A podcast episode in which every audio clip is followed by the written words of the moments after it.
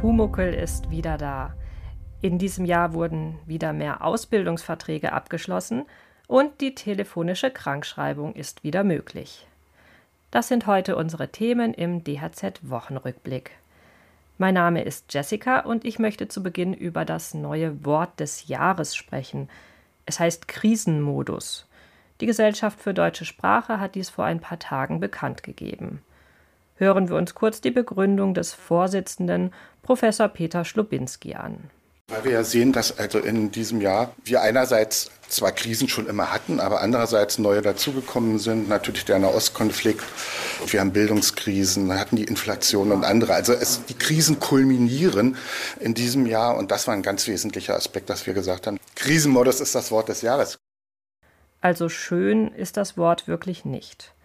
Passend leider für viele Fälle schon.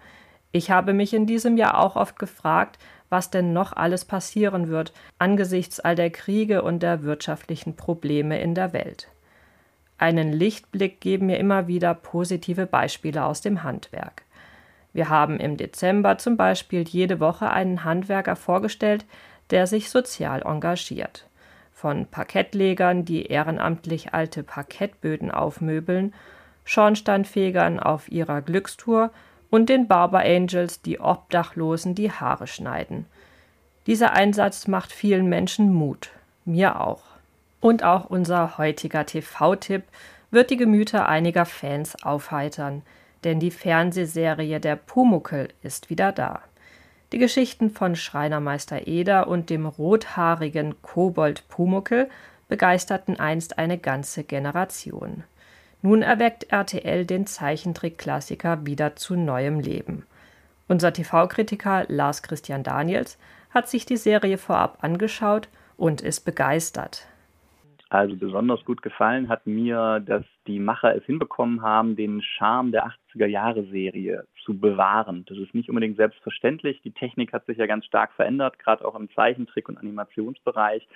Aber von Minute eins an, wenn man diese Serie einschaltet, fühlt man sich wie bei so einer Zeitreise in die 80er zurückversetzt. Der Pumuckl ist immer noch der gleiche, sein Meister ist zwar neu, ähm, aber das haben die ganz toll hinbekommen.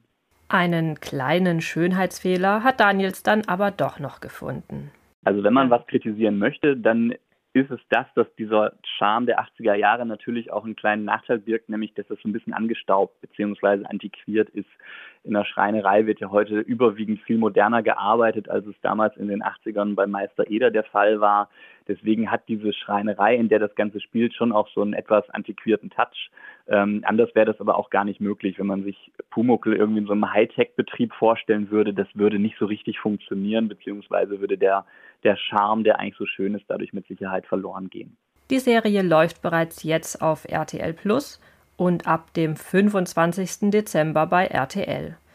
Ein Tipp für kleine und große Pumuckl-Fans an den Weihnachtstagen. Also sie funktioniert sowohl für, ich sag mal, Eltern oder ältere Menschen, die vielleicht selber in den 80ern die alte Serie geschaut haben, Sie funktioniert aber gleichermaßen auch für Kinder, also junge Menschen von heute, die Pumuckl vielleicht noch gar nicht kennen.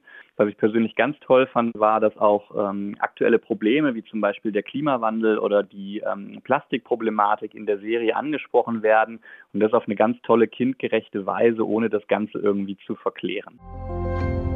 In der vergangenen Woche haben uns gute Nachrichten zum Ausbildungsmarkt erreicht.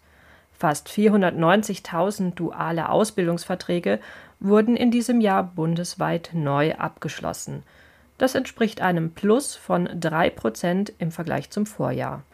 Zu diesen Ergebnissen kommt das Bundesinstitut für Berufsbildung in seiner Analyse zur Entwicklung des Ausbildungsmarkts 2023. Trotz dieser positiven Entwicklung hat sich der Markt aber noch nicht ganz von den Auswirkungen der Corona-Pandemie erholt. Die Zahl der Neuabschlüsse liegt weiterhin um 35.000 Verträge unter dem Niveau von 2019. Im Handwerk wurden gut ein Prozent mehr Auszubildende eingestellt im Vergleich zum Vorjahr. Allerdings blieben rund 20.000 Ausbildungsplätze unbesetzt. Besetzungsprobleme zeigten sich insbesondere im Lebensmittelhandwerk und im Baugewerbe, heißt es in der Analyse kommen wir zu unserem letzten Thema heute. In der Vorweihnachtszeit müssen wir uns leider wieder etwas genauer die aktuelle Welle der Atemwegserkrankungen anschauen. Corona, Erkältungen und auch Grippe sind immer noch oder zunehmend auf dem Vormarsch. Das geht aus Daten des Robert Koch Instituts vom vergangenen Mittwoch hervor. Im Bericht ist von hochgerechnet fast 8 Millionen akuten Atemwegserkrankungen bundesweit die Rede. Wer angesichts der vollen Wartezimmer nicht zum Arzt gehen möchte, der kann seit einer Woche wieder die telefonische Krankschreibung in Anspruch nehmen. Die Regelung war während Corona eingeführt worden und gilt nun dauerhaft. Das sind die Voraussetzungen.